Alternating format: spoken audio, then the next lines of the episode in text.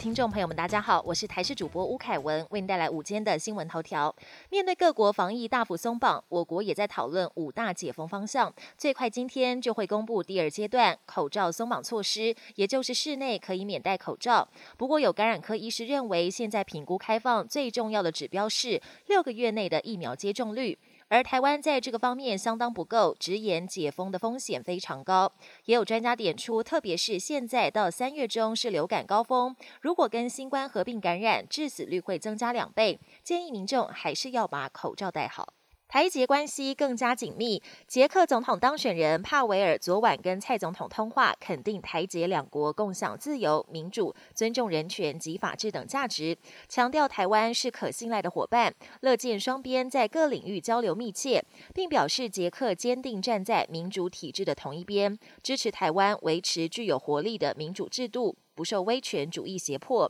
也将加强跟台湾发展各面向的合作关系。台湾民众的出国首选国家就是日本。南投有民众在去年疫情尚未解封前，在网络上看到廉价航空飞往日本北海道的机票只要三千元，两家六口人下手订购机票，而在今年春节期间还顺利出国，八天的旅行单人机票加住宿才三万元，还看到满满的北国雪景，值回票价。国际焦点：美国驻土耳其大使馆警告美国公民，当地可能发生恐怖攻击。美国大使馆指出，西方人经常出入地区，可能即将遭到恐怖分子的报复性攻击，尤其是土耳其第一大城伊斯坦堡的塔克星以及独立大街等地。这已经是美国四天内第二度发布这种警示，原因是瑞典、荷兰和丹麦等国接连发生焚烧可兰经的事件。除了美国之外，德国、法国等西方国家的驻土耳其大使馆二十七号也都针对礼拜场所可能遭到报复性攻击而发布安全警示。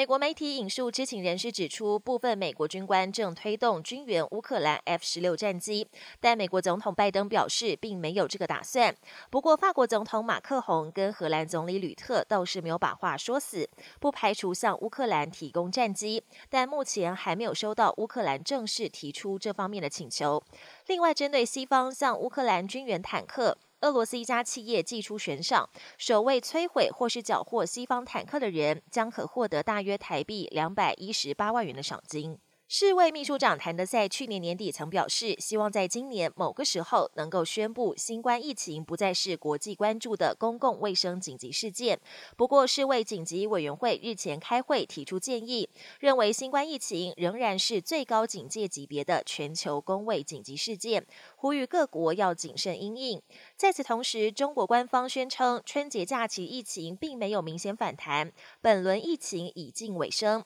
世卫秘书长谭德赛坦言。中国真正的死亡病例数绝对要比通报给世卫的数字高出许多。